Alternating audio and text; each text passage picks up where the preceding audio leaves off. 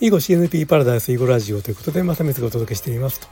はい今日はですね中村すみれ三段のね日本国内での公式戦最終戦が行われました。ということで、まあ、ニュー英子先行杯四段とのね対局を私もね途中から YouTube で見たんですけども、まあ、ちょっとねニュー英子四段の方にまあちょっと不本意な手があったようで左上がね黒石が死んでしまってなんかだいぶ差がある状態でね私が見始めた時にはそういう状態状態になってましたですね。ということで中村すみれ三段日本国内の最終戦をね、えーと、勝利白星で飾ったということでおめでとうございます今年になってね、えーと、これで8勝2敗と2敗はね上野梨沙二段に敗れた女流棋聖戦でねまあでも上野梨沙二段に対して他に2勝してるんでね、うんまあ、優秀の美を飾っての韓国韓国行きとなりましたと。まあその後に、まあ、インタビューというか記者会見というかあったんですけどもねなかなか言ってることが、まあ、まあ、すごいというか14歳のね、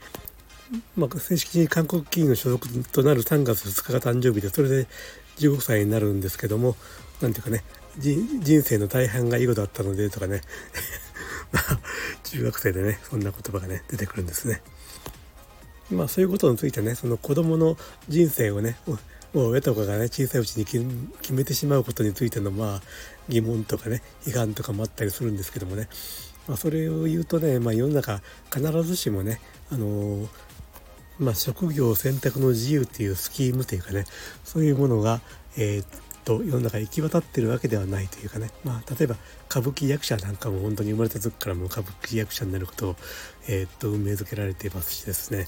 まあ、多くのオリンピック選手もね子供の時からまあ、本人にねそんな将来のことを選択する、えー、選択肢というか自由意志がなかった時点からね、まあ、その道に進んでいると思うし、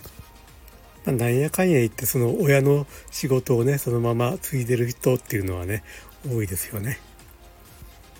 まあということで囲碁ファンとしてはね中村すみれ三段のこれからのね韓国でのね大活躍というかねそれを楽しみに期待しましょう。